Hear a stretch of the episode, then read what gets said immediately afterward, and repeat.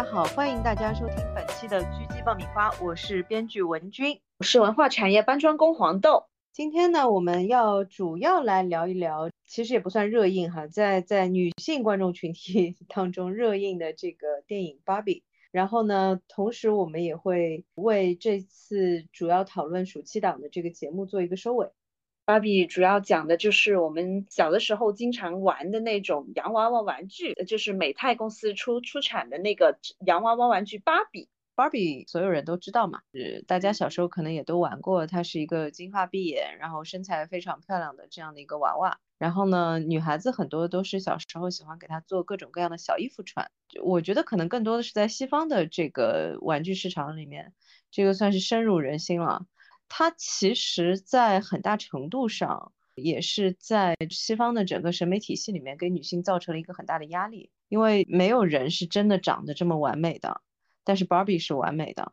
这个也导致最近的这个十几年的时间里面呢，美泰这家公司由于芭比这个产品受到了很多的舆论和虽然不算非常实质，但是也算是物理性的这个攻击，就是会有人把芭比分尸这样子，就割成一片一片，然后给他们寄到那个公司去，说你们是典型的有厌女症。我说说实话，我个人觉得这个也有点过了啊。然后呢，就当时据说要在做这个影片的时候，就提出了这样一个概念，就是说美泰公司决定就是拿出他们的自嘲精神，就是把他们这种其实是有一点点在对女性进行施压的这样的一个行为上面去做一个自我的一个反省，和就是找一个外部团队来骂他们这样的一件事情。我个人觉得这件事情还蛮有意思的。最早的时候，其实我跟黄豆说过，就是我其实有一点点抗拒这个电影，也是因为他其实靠着这种非常固有印象的这种的审美方式，然后挣了这么多的钱，而且挣那么多年的钱之后。他突然又来表现说女性独立啊，女性觉醒啊，女性互助啊，就就会让我感觉是想要一鱼两吃，在什么山头唱什么歌，就是这么明确，就是所有东西都是因为钱，他要扭转形象，自我革命罢了。对，就是会让我觉得有一点太功利了。会有一点，那故事呢？其实因为我和黄豆都看完了嘛，我的感觉其实还不太一样。因为很多观众其实很喜欢的点是说，它确实打破了很多的常规。它的这个设定呢，就是说芭比本来是和这个娃娃的设定是一样的，它生活在类似于像理想国这样的一个呃世界观里面。然后呢，整个世界是由女性来主导的。女总统啊，女检察官、女法官，然后女市长都是女性作为这个主要职能。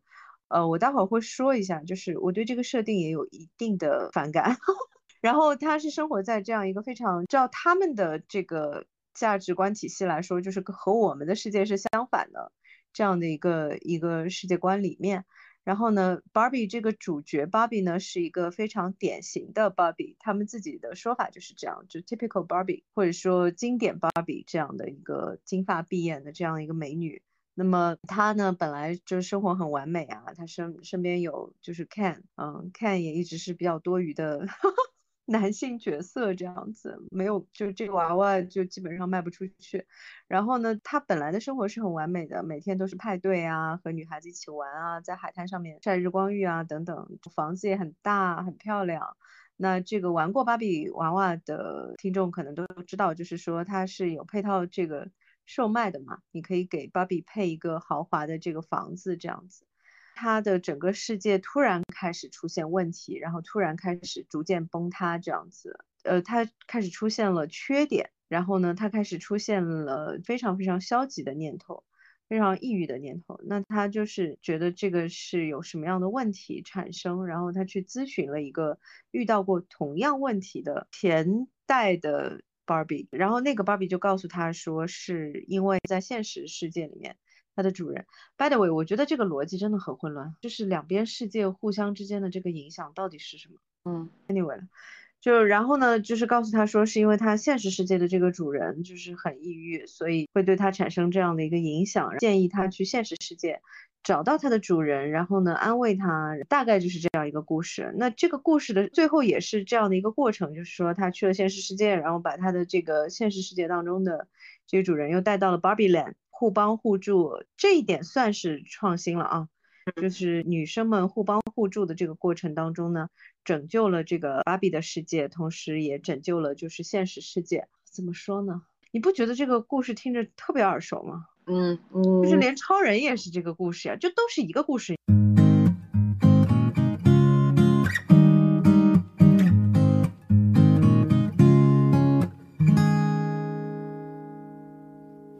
有一本那个编剧的书叫《A Hero with Thousand Faces》，就是千面英雄嘛。其实好莱坞的这种英雄片基本上都是内核都是同一个角色，他只是换了个皮肤而已。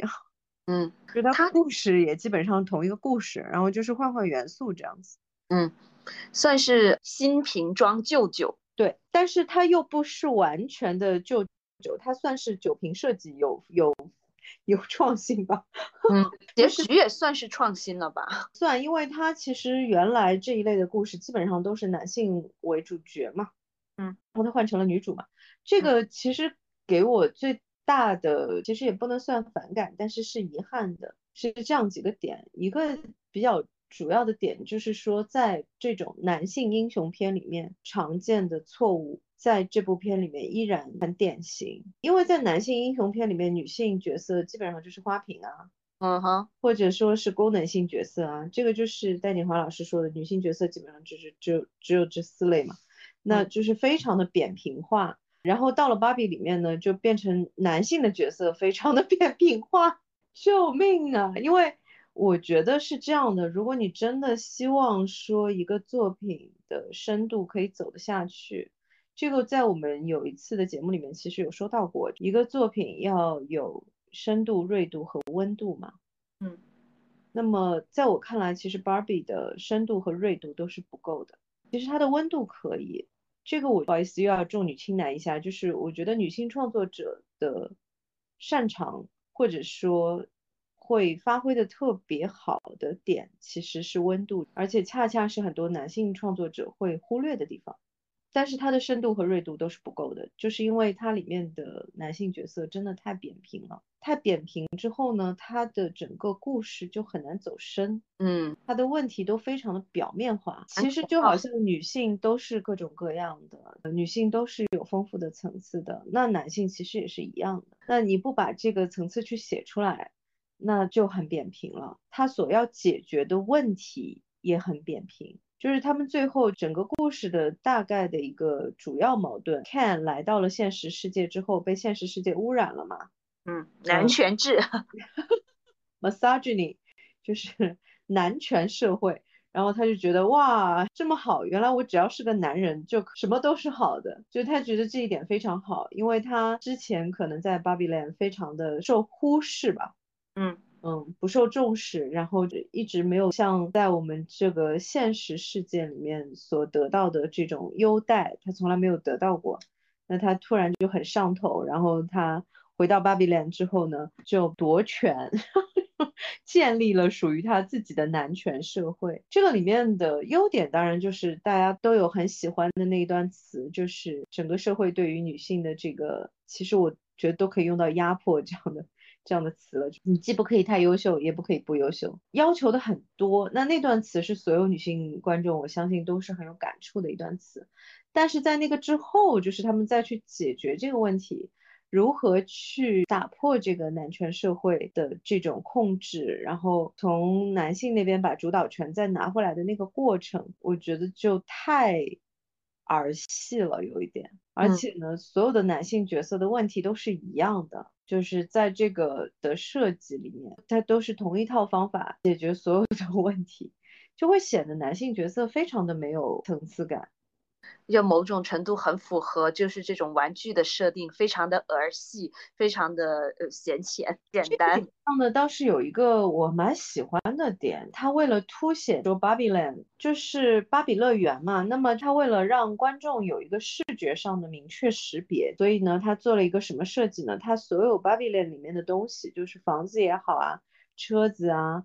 然后所有的这些道具，包括精细到可能像海滩上的伞啊之类的，都是比现实世界要小三分之一的，而且很有塑料感。就因为它和人的比例嘛，那个比例是非常符合芭比的玩具里面他们和这些道具的这个比例的。这个点我觉得设计的非常精妙，就我很喜欢这种润物细无声的感觉，就是一点都不明显，但是你能够感觉得到，观众能够感觉得到这个点。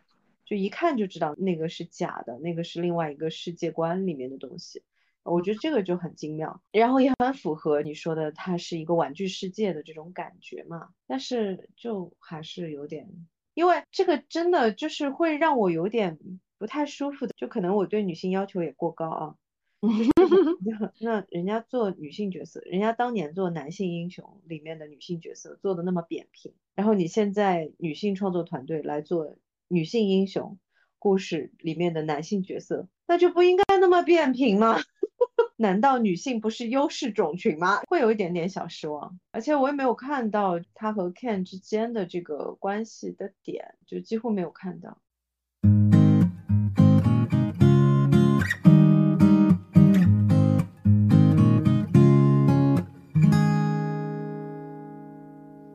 呃，我们说说优点吧。首先，这个演员真的非常棒，演员都是精挑细选了吧？好像是因为疫情拍摄，所以有一些演员他来不了，所以可能是因为在英国拍的原因，还是怎么样，就是找了很多 Sex Education 的演员去。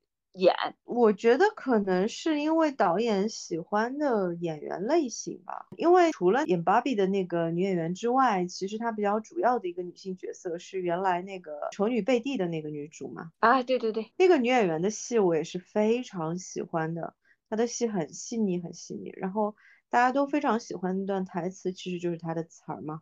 嗯，他确实是一个很适合这个角色的这样的一个演员。这里不好意思，我又要显得重女轻男了。其实如果我来做这种题材的电影，可能也会跟导演犯同一个错误。啊，什么错误？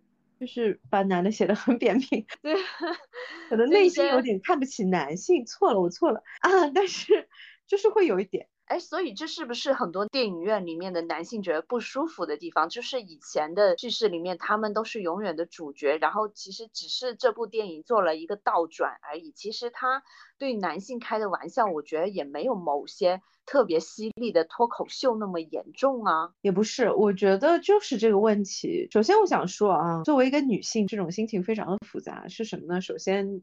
会有一点点觉得说，如果男性观众觉得不舒服的话，哈哈，我们几十年都是这么过来的啊。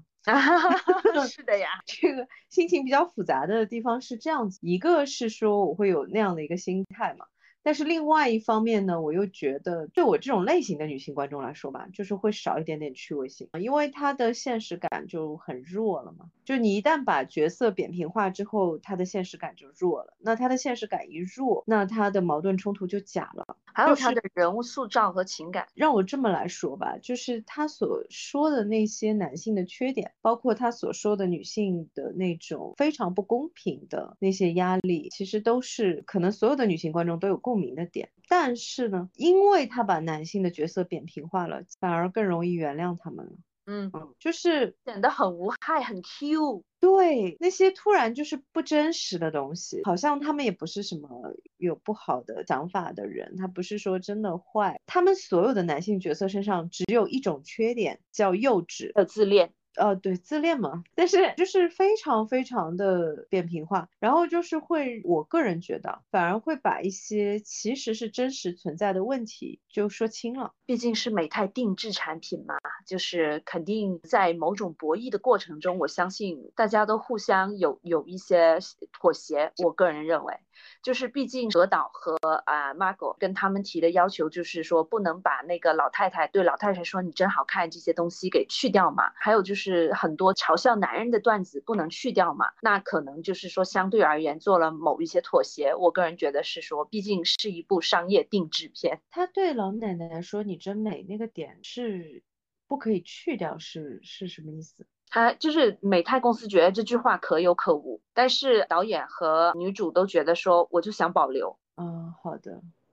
我觉得这个其实是全片里面比较少的几个亮点。然后还有一个点就是那那个芭比的最初的设计者的设计嘛，嗯，他说我是用我的女儿的名字命名你的，你记得？因为其实 Barbie 的全称是 Barbara，那是一个很美的名。然后我觉得就是因为这家公司造成了这个名字也被污名化，就是会。让人感觉有一点点脑残，这个其实是我反而这次觉得大家对芭比这个名字的一个重新的，也不是洗白，就是。重新的一个原谅吧，我觉得这个点还蛮好的。对，它相当于它是很巧妙的用用美泰的创始人的故事，然后再把它植入起来。第一方面是帮美泰来告诉大家重新认识一下芭比，然后也是把它很完美的嵌进了这个故事里面了。反正我对美泰真的心态很复杂，我觉得他们真的就是在贩卖容貌焦虑，而且挣了很多年的钱，让很多的女性在很小很小的时候。就形成了一种我一定一定要好看才可以的这种非常非常有毒害性的观念。嗯，不是还有身材焦虑吗？我觉得一家公司这么多年，然后都是靠这个挣钱，现在再来挣说女性觉醒、女性互助、女性告别外貌焦虑，这个事情怎么？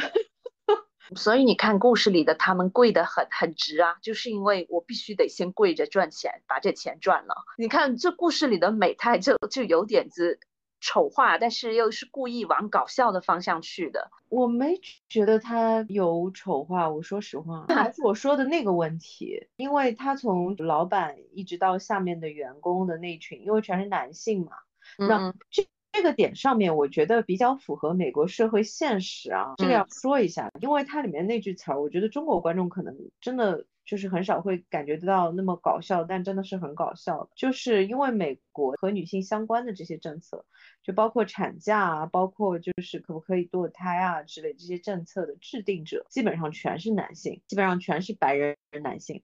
所以在这个芭比跑进那个那群领导的美泰的高层会议室的时候，全是男的。然后他问出来那句话说：“所以女性主管在哪里？” 那个点上，我觉得在美国的观众里面一定是很炸。我觉得中国观众就还好，我们这边的就政策制定方向至少还不会说全是男的，特别是和女性特别息息相关的这些政策。然后你就有点嗯，好的。还有个问题是说，他把这些高层都写得很无害，嗯，傻了吧唧。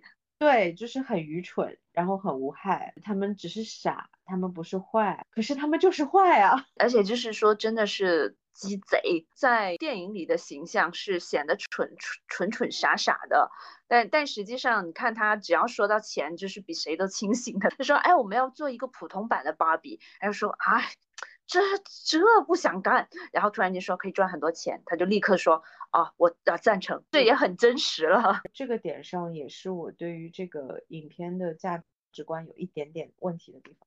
我觉得不应该贩卖外貌焦虑，但是也不应该贩卖优秀焦虑。你记得吗？我跟你说过，他那段词儿的最后一句，他说你因为太优秀了，然后就融不进任何的闺蜜圈。我觉得其实和他最后的那个点上，那个女设计师说她想要做一个普通款的芭比，然后边上的人说哦这个会大卖，是可是优秀并不是一件坏事啊，你不应该跟女性说你。不优秀才是对的啊！你会觉得是这样吗？就是我会觉得说这是另外的一种贩卖焦虑的做法。然后就是说我不可以优秀，就像我不可以胖一样。我觉得就是他想做普通款芭比，可能最初衷还是想说撇掉那些容貌焦虑什么的吧。就是说普通人的芭比。我知道他的，我知道他的点在哪里。但是容貌焦虑的反面不是不优秀，不是平庸，而是爱自己。接受自己，嗯，就是说这个落脚点还是有争议的。我觉得他的这个落脚点是有偏差的。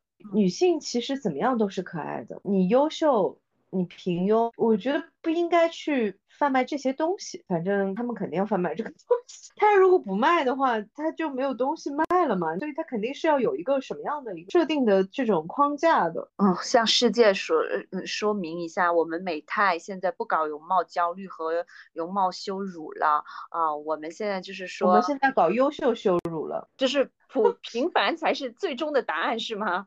对，就很神奇，你知道吗？就是他们永远会踩错点的，就好像说，我觉得其实尊重女性不是说你要侮辱男性，很神奇。而且特别是这部片是个女性团队为主的一个创创作嘛，嗯，就是反正会有会有给我这种的感觉，好像就是说美国之前很多的电影里面的反派他们会拍有色人种，现在就是倒过来，就是反派是白人。嗯啊，那就是你你会觉得是非黑即白是吧？就是他的简单粗暴。错的，就是说其实有问题的不是男性或者是女性，有问题的不是种族本身，而是你的这种观念，是你的这种就是把优秀或者是不优秀去和性别去和种族去联系起来的这种观念是错误的。每一个人都是独立的个体，每一个人都有他的特点。你应该把每一个人写完整，这样子才能够避免这种非常切割的、非常二元化的这种问题。但是他们依然是这样，他们只不过把男女对调了一下。我突然觉得这个男主就会很像以前经常有的一个经典女性类型，就是那种可怜兮兮的白痴美人。是的呀，你再想想看，是不是这个设定的？这个里面几乎所有的男性角色都都这个，就是他也不坏的，他没有坏心的，他只是。幼稚，这跟以前有问题的那些女性角色有什么区别呢？没有什么区别哦。我就觉得说，就这样子，男性看了还会破防。我真的照照你这样一说，其实已经很那我这个让我再强强调一遍，男性破防嘛，你就破着吧。我们前面几十年都就我们前面几十年女性观众都是这么破过来的。就你这这受着吧，这是你应得的。这个这个点上我倒没有太那个啥，但是。我依然觉得这个是没打对的一个地方，错误的是这个观念本身，错误的是以性别来判断一个人的优秀程度，所以你对抗的应该是这个点，嗯，而不是说是男性更优秀还是女性更优秀，因为男性更优秀也好，女性更优秀也好，它永远这是永远踩不对的，这个永远是不平等的，因为你依然是以这种非常两元化的，非常。把性别和这个划等号的一种判断方式，嗯。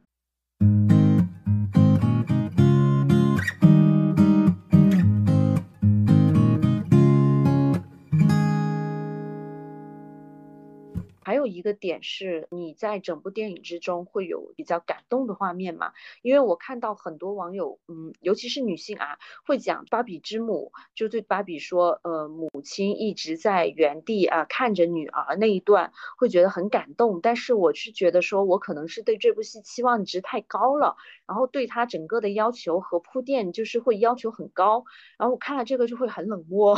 我作为一个母亲来说，我对这一段是很有点的。我当时在电影院差一点哭的，其实这一段，就是他最后的那个点上，他对他说：“我们做母亲的都是站在原地的。”这样，当你回头的时候，你就知道你走了多远。我觉得可能当母亲的都会有这个感受。然后这个点上，其实我想说一个我个人觉得这部片的优点啊，就是它确实是抓住了母亲和女儿的这个点。不好意思，我又要重女轻男了。男性的一生当中，可能都很难感受到这种点，因为所有的母亲都曾经是女儿。也就是说，如果你成为一个母亲的话，那你就两个视角都站过了，就是没有孕育小孩然后再变。对，那个是真的是不一样的。这个点上，其实我有跟我的制片朋友、跟导演朋友都有聊过，这个确实是做了母亲之后会有感慨的地方。然后我觉得整部影片里面，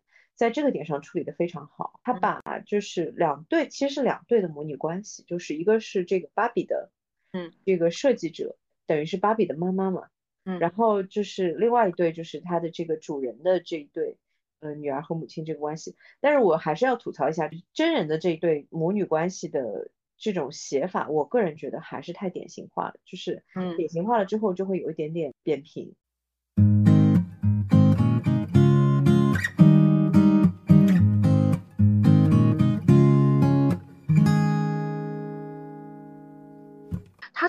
时长也不长，所以就是它其实已经塞了很多东西，呃，这一点我要吐槽的一个点就是，就刚才我们复盘了之后，我就会觉得说它很像脱口秀的集合，就某一些犀利吐槽，对，就是非常多的都是在吐槽，然后或者说嫉妒的点都是在吐槽。其实，你一定说不好看的也不是，可能就是观众很多时候也需要这样的一个发泄。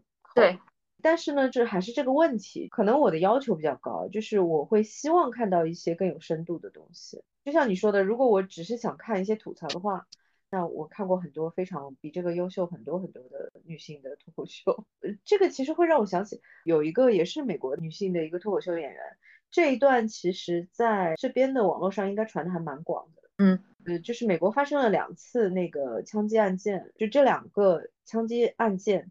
比较类似的点是说，他主要杀的是女性，一个是在唐人街发生的，还有一个是在一个大学校园里面发生的。这两个案件的共同点就是说，作案者都是男性，而且呢，他们在作案之前，在他的社交网络上面发布过这样的一个话：他人生到现在都是就是孤身一人，大概就是这个意思。然后就是说，女的都是很劣质的，就是你就就发布的都是厌女的这种这种文字嘛。那么那个女性脱口秀演员的那个观点，她说：“我想对在座各位说的是，如果你认为没有一个女的看得上你，然后你一生当中都是孤身一人，然后你到这个点上都没有理解这是为什么，那么我来告诉你，因为像你这种人就不配有女的看上你，就是自然界的优胜劣汰，你这样的人就不应该有下一代，就应该终结在你这一代。他的点是什么？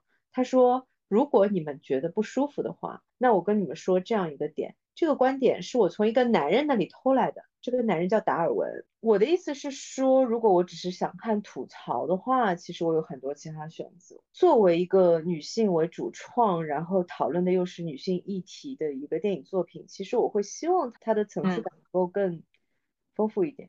但是呢，这个话又要峰回路转了。我觉得所有的女性观众都应该去看一下，对它对女性来说是个爽片。对，而且我觉得我们说女性互助嘛，没有什么比这个更加女性互助的了。而且又是个大项目，嗯，大部分都是女性工作人员。哎呀，我们女的工作的很好。对，这个其实是一个非常现实层面的事情。在美剧《傲骨贤妻》里面的《Good Wife》里面，我有有一个印象非常深刻的一个情节。就是就这个女主，因为一个这不是她个人能力啊，而是因为一个其他的因素，就是他们公司需要可能类似于像这样的一个挡箭牌啊之类的，所以就把她升，就是给了她一个升职嘛。然后她觉得就很不爽，因为她觉得不是靠自己的能力得到的东西。然后在那个庆祝的派对上面，她就不愿意出去嘛。然后他们公司的他的一个上上司的一个女性，就是公司两个最主要的合伙人，就跑到这个会议室里面来跟他聊天。这段词我印象非常深刻。他对他说：“他说，那你知道我最初的一个重要升职的机会是怎么得到的吗？”他说：“就是因为公司当时有一个性骚扰的丑闻，他们需要一个女性主管，就也是这样给出去好看的这样一个门面，然后我就得到了这个机会。”他说：“你要记住。”只要你能进入那道门，你怎么进去的根本就不重要。然后我想说的就是这个，就是芭比是一个由女性为主要的创作团体的这样的一个作品，然后它是一个女性题材的一个作品，我觉得所有的女性观众都应该支持，而且都可以去电影院去看一看，因为之前就是看到，而且它还是好看的，就是所有的都是好粉红，就真的蛮好看，视觉很好看哦，音乐也很好听，嗯，然后。就女孩子也都很可爱。就这个片其实给我印象最好的一个点是说，确实它拍出了那种女性才有的那种幽默感和那种可可爱爱的感觉。里面我笑的最厉害的一句词儿是他们终于把那个芭比的那个豪宅夺回来的时候，我们深度清洁了，seriously 就是深度清洁了两遍。那段我笑抽了，就是嫌它脏是吧？对，我一定要再说一遍，Men are disgusting。男性就没有讲为什么，救命的。但是，呃，我是觉得这些点其实都蛮可爱的。然后我觉得也会有一种只有女性会有的这种共鸣嘛。其实大家可以去看一下，而且女性肯定不会觉得被冒犯了。如果就是说在座的有一些就是女性主义或者是啊性别平等这块还没有启蒙的话，去看的时候你会发现有很多看不见见的隐形的歧视在这里都直接给你明示出来了。其实是可以帮助你再去重新梳理你人生中见到的一些很细微的让你觉得不舒服的东西。其实那个东西。就是你的女性权利某些阶段性的被剥夺的见证。是的，是的，这个点我觉得是的。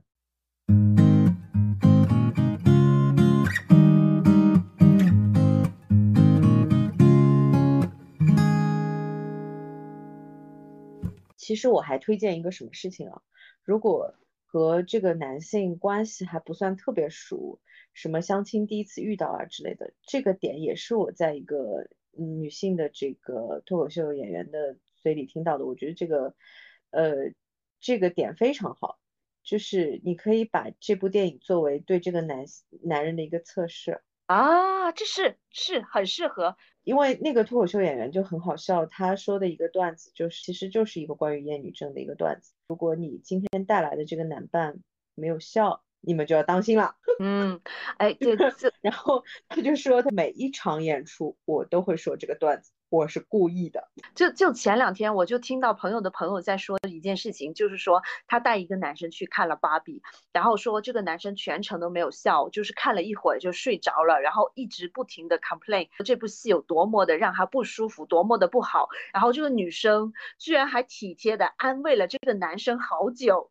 我在想说，哎，管他去死。嗯，这个当然我也要声明一下，这个也要看他是。什么点上觉得不舒服哈？因为这不是都是雷区吗？因为里面的男性角色确实就太扁平了，就就确实会有点无聊。就如果这个男的只是睡着了，我觉得 OK，这还能忍是吧？对，就如果他只是睡着了，我觉得 OK 啊，因为其实就有点无聊，就因为男性角色真的太没劲了。如果是其他问题，那就要小心了。就。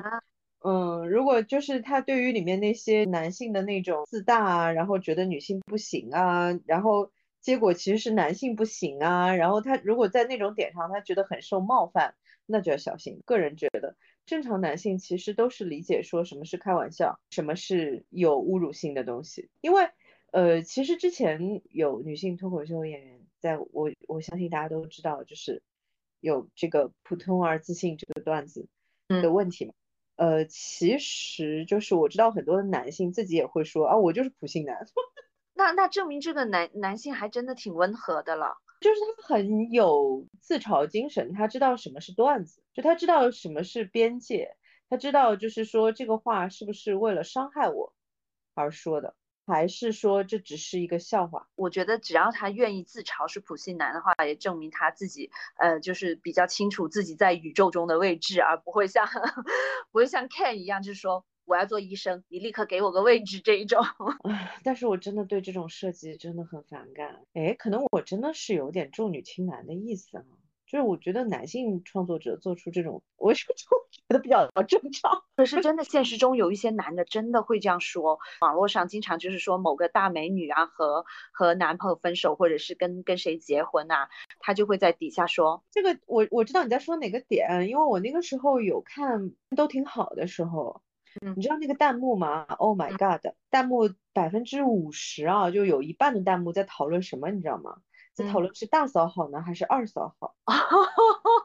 这这也跟那个差不多，就是那些男的点评大美女结婚、离婚，或者是跟男朋友分手什么的，都是说这女的在我们村里没人要的。我就想说，How dare you？你也敢说这句话？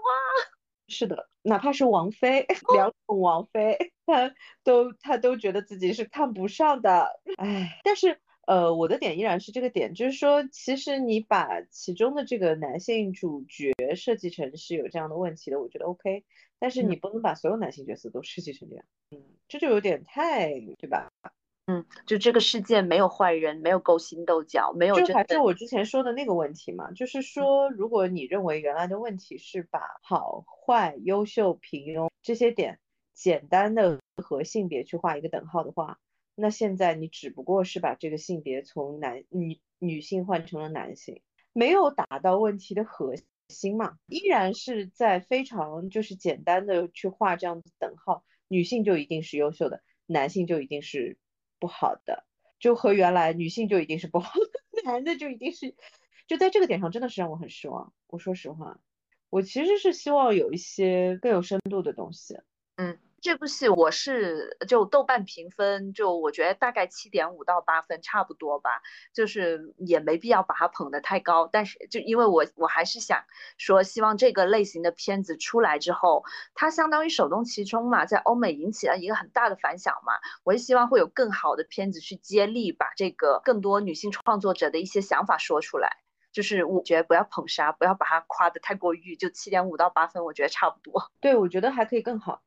让我这么说，我觉得这个结论是更好的，就是我觉得它不差，但它还可以更好。我觉得既然是女性创作者来做一个女性题材，那就应该比男性创作者去做一个男性英雄的故事要做的优秀很多才对，因为我们女性就是更 优秀。嗯嗯，我觉得就是完全就是可以更好，基础本来就挺好的，其实而且就是这么多年来也没有这样的一个作品嘛。所以我觉得这个这个点是很好的，而且下一部戏如果没有美泰这样彻头彻尾的，就是带着带着很多呃资本主义的这种本公司呃介入的话，会不会可以谈得更犀利？就是我们拭目以待了。呃，我还是想说一下，因为那个导演其实是我就是之前非常喜欢的一个导演，所以这个可能也是因为就是你越喜欢这个人，你就会。越希望他可以有更好的发挥嘛，嗯，也是确实是有一点点挑剔啊，是因为他在 Lady Bird 时候我真的是很喜欢，博德小姐的时候真的是非常喜欢那个作品，然后到其实到小妇人的时候就有一点点小失望，其实到芭比的时候比小妇人的时候的失望又加深了一点点，因为小妇人我个人觉得它是有框架的东西嘛，嗯，你不太能跳出它那个原来的那个框架的东西。去做叙事的，你的个人风格的体现其实很受限制的。嗯，所以这个在我看来，其实应该理论上来说是比小妇人更加有自由度的一个东西。我其实，在看之前是很期待的，因为我期待的是一个像博德小姐那样的一个深度的一个作品，但是我没有看到。可能应该要先先说这个点，会比较理解对为什么会有。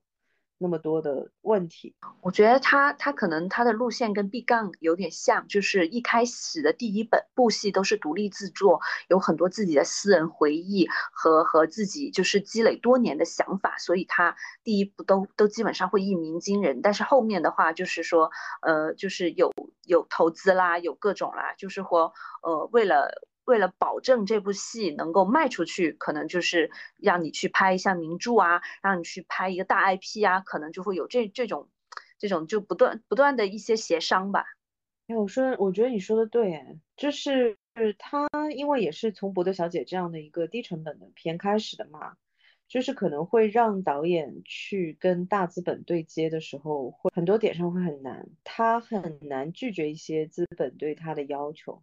特别是制片团队对他的要求啊，不管怎么说，我希望还是会有更多的女性题材的作品出现，无论是女性创作者还是男性创作者。但是我更希望是女性创作者，我还是希望这个导演能有更多像博德小姐那样的作品。嗯，在这个点上，我是非常期待的。嗯。而且从这个程度上来说，它其实已经是把一潭死水的好莱坞有点稍微盘活了，就告诉你这个方向是可行的。我现在最怕就是好莱坞连这个方向都想不到。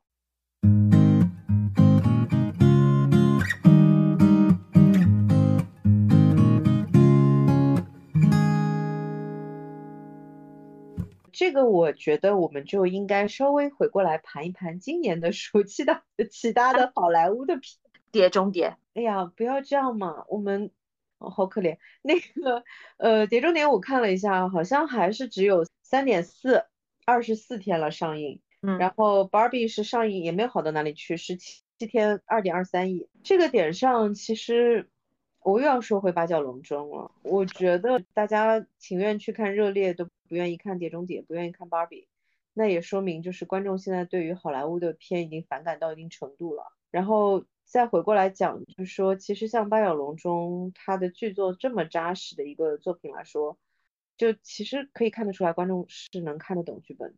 嗯，我我觉得从这个角度来说，芭比的剧本真的差口气。怎么说呢？就是说每个人都有自己的，就是这个文字语言，还有就是当地的这个环境的记忆。那其实你本地的电影只要稍微做出彩一些，都很容易脱颖而出。就是因为这样，是因为这个土地本身就是你土生土长的地方，你就是对普通话比英语更熟啊。就是像芭比有一些笑话，有的时候就是你你不怎么研究英语，或者你不怎么看美剧的时候，有的时候你可能都要反应一下才能 get 到。但是八角笼中这种东西。就不会，对我同意，就是本土的作品，其实它只要稍微优秀一点点，其实它对于外来的作品来说，就是非常有强有力的竞争力的。然后，但是其实我想说另外一个点，这个点上其实就是和如果你去对比，就是日本这几年的这个票房的情况，就是它的引进片和它的本地的这个制作之间的这个票房的这个巨大的这个差距。然后包括韩国，其实我要夸我们国家了。嗯哼，在夸自己国家的时候会有一点点不舒服，就好像在夸自己一样，就这种感觉会不太舒服。是这样，就是我们我认为啊，就是是因为中国的文化它是更强大的东西，所以它的抵抗力是更强的，然后它是更复杂、更强大，就还不仅仅是强大，就它更复杂、更强大。南北，然后东西，就是它的这。这个复杂程度是其实好莱坞很难想象的一个东西，然后就会很难，对他们来说就会更难。我觉得中国文化是一个有纵深的，那是因为它主要是上下五千年，然后又幅员很辽阔。然后说到上下五千年，可以不得不说《封神》了，《封神》真的是呃在中国是很有效的，因为我觉得是和九几年的那个电视剧的那个给人的印象也是有关联性。但是另外一方面来说，我觉得。它的制作也确实很好，而且就是说吻戏的部分，其实嗯打点都打住了。因为我们上次聊《封神》的时候，对它的剧本其实聊的比较少嘛。嗯嗯。我其实想说的一个点是，《封神》如果大家看过原著的话，就会觉得电影的剧本做的非常好。它的原来的文本是什么都没有的 啊，就是人物啊，还有就是。对，它就是一堆元素，你知道吗？它就给了个世界观，等于 阿西莫夫来了。没有，我现在要为阿西莫夫证个名，因为我现在去找了他的英文的原著，正在看，就是《基地》的原著。哎，《基地》，我 已经弃剧了。但是我找了些原著正在看，然后我觉得其实等我看完吧，等我把《基地》的这几本都看完，然后呢，我们可以做一个回顾性的，然后。来聊一聊他的这个改编当中的这些遗憾的点，然后也聊一聊，就是说阿西莫夫的这个文字的美学到底是什么，这其实是可以聊的。我觉得他很多的是中文翻译的问题。再说回《封神》，就是《封神》的原著特别的单薄，你知道吗？没什么故事，它主要就还是封神嘛，就嗯，就是这就是个封神榜金榜题名，anyway，就是所以它是很单薄的。然后呃，我觉得电影能够把它里里面的这些戏剧元素做这样的提炼和这样的一个扩充非常不容易，然后也会让我就是非常期待它的第二部、第三部会怎么样去做它后面的故事结构，我觉得会非常漂亮。而且这这部戏完全真的是一个逆袭的典范，是纯靠内容呃在进行逆袭的，因为他第一天排片真的是悄无声息，就是大家的反响。不是靠着年轻帅哥吗？我们把 亮点说一下，因为里面都是年年轻帅哥。但是我我个人是真的是纯看内容了，因为我觉得它内容方面还有它整个的故事框架还是蛮迷人的。是的，是的，他的剧本真的做的非常好。我刚才说年轻帅哥，但是那个我个人觉得那个是主创团队在一开始就错过了的一个卖点啊。他的文本真的非常好，所以这个点其实说回来，就是我们每次都会提到的点，就是其实剧本还是最重要的。像八角笼中也是，八角笼中也是一个你不看其他的元素，你纯看这个故事也会看进去的。对，他的故事真的非常扎。是，真的好好看。那我们今天要不就先聊到这里？好的，我觉得这是一个好的点。然后我觉得大家其实无论你喜欢哪一部都好，就是一定要去电影院支持中国电影，要去电影院支持所有的那些就是电影院，要去支持制作团队，要去支持我们行业，因为我们行业这几年真的走得非常的辛苦，无论是谁。这就是我这个时候说，其实我还蛮感激陈思诚在上拍了《消失的他》，因为他至少提振了我们整个行业的信心。现在看大盘真的很感人，封神现在已经十五点八一亿了，就是今天录制的时候。然后长安三万里十六点三三亿，八角笼中二十一点二八亿，都是非常好的效果。对，这是因为那个今年的八月五号，二零二三年的八月五号是一个奇迹日，这个是单日票房，单日的电影票房超过五亿，就是历史上第三次啊。之前的第一次是二零一七年的八月五日。很有意思，然后之后是二零二一年的八月三日，然后再之后就是今年的八月五日，非常不容易啊，非常好，非常的感谢所有的观众，在这里我也想说，我就是我不能代表行业啊，但是我就代表我个人，就是非常非常感谢大家，然后也是希望就是更多的观众可以走进电影院支持我们的电影。OK，那我们今天就先聊到这里，嗯，我们下期再见。下期再见，拜拜，拜拜。